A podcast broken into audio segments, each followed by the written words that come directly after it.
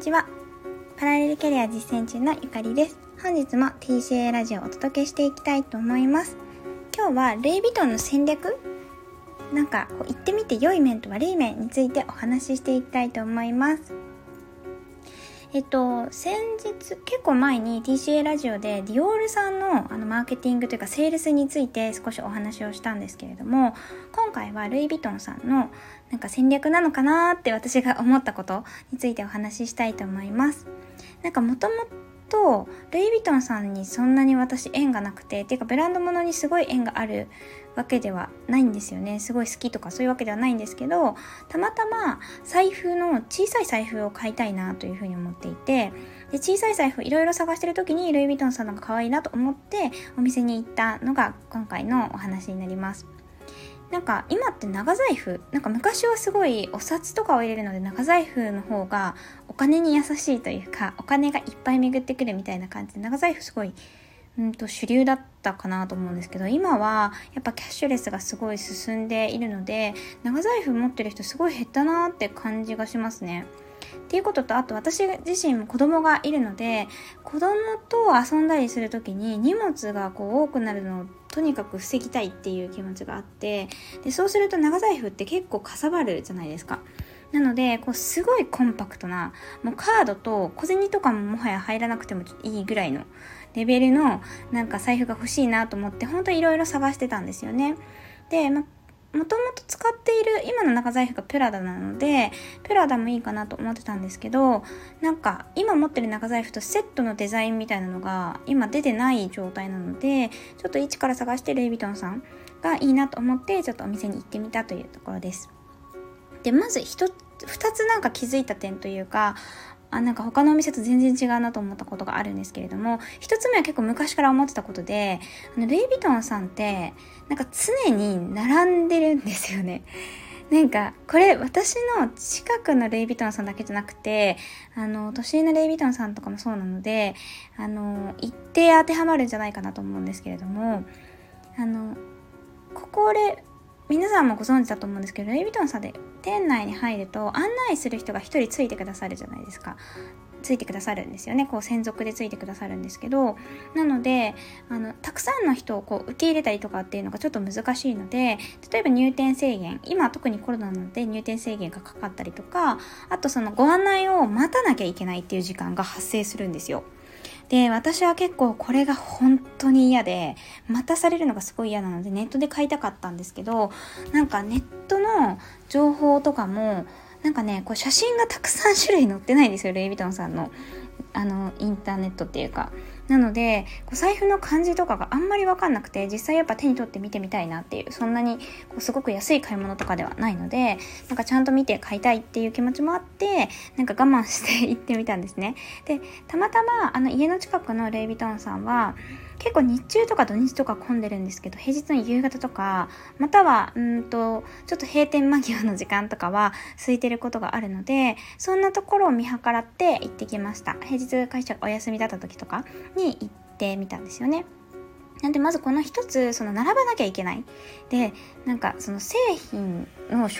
あの案内をいちいち受けなきゃいけないというか一人専属でついてくれるというところがやっぱ他の人と他のあのブランドとの違いだなって思いましたなんかあの専属の担当さんがついてくださって案内してくれるっていうのは他のブランドさんもそうだと思うんですけれどもこれだけ並ばなきゃいけないのってあんまりあのまあ私がルイ・ヴィトンさんにとってそんな VIP なお客様とかではないからっていうのはもちろんあると思うんですけどやっぱり結構特殊だなって思いますね。でなんかこの順番待ちをしなければいけないとかそういうちょっと限定的な感じがあの一つマーケティングの戦略としてはあるものなのでその限定性を出すっていうものとか人気だよっていうこう行列ができてるお店には行列がもっとできるって言われたりするぐらいやっぱ人気があるっていうことがあの明確になるのである程度その入店を制限したりとか案内の人数を制限するっていうことは戦略としてもやられてるんじゃないかなというふうに感じました。で2つ目はこれは最その実際に行ってみて本当に気づいたというか今回あこんなことやってるんだ面白いと思ったことなんですけどあの財布はいくつか実際見せていただいてでフラッとねその時は行ったんですけどたまたま空いてたので行ってで見せていただいてで気に入ったのが何種類かあったんですよ。で一番気に入ったのがあの入荷が今ない状態というか在庫がない状態ででも定番の方なのでまた出ますよって言ってくださったんですよねお店の方が。でなのでこうこういう系のお探しであれば似た商品も含めてあのメールでお送りしますねって言われてメールを登録したんですよ。で普通にメルマガみたいなものが届くのかなって思っていたらなんか私専用のマイページみたいなものを用意してくださってであのー、私そのリンク担当さんから送られてきたリンクに飛ぶとその私がいいなって思う思った商品と類似した商品も含めて何種類か見ることができるようになってるんですよね。これがすごいなと思ってあの一人一人のお客様に向けてこうやってマイページみたいなその方のその時にヒアリングしたニーズに合わせた商品をちゃんとあの届けてあげるっていう仕組みができてるのって本当にすごいなって思いました。で、これはディオールさんでは私は受けなかったサービスなので、まあ、買ったからかもしれないけど、すぐ買ったからかもしれないんですけど、なので、これってでも、あの、後から見返せるし、で、自分用に用意してくれてるのがわかるので、あの、なんて言うんですかね、すごく満足度が高いんですよ。やっぱ好みにも合ってるものが提案されてきますし、で、大体物を買う時って、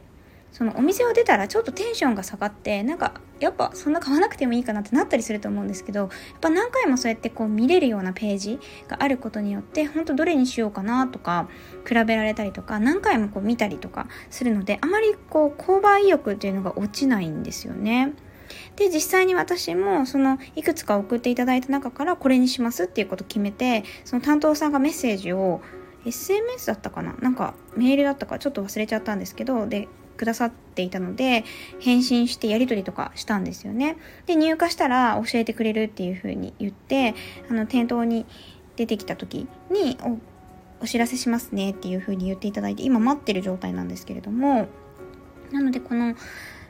いわゆるワントゥーワンマーケティングですよね一人に対してあのダイレクトにお届けするっていうことができる仕組みになっていてそれをホームページのその専用ページとちゃんとリンクさせてやってるっていうのはすごく面白いなっていうふうに思いました。ということでなんかやっぱりこううんとなんか老舗のお店ですよねこう高級ブランドでレイ・ヴィトンさんって言ったらなんですけどやっぱりその販売方法だったりとか商品そのものももちろんなんかそのお客様のニーズに合わせてとか今の潮流に合わせてとかどんどんきっと変えてらっしゃるんだろうなっていうふうに思ってすごくなんか面白いなと感じたことでした。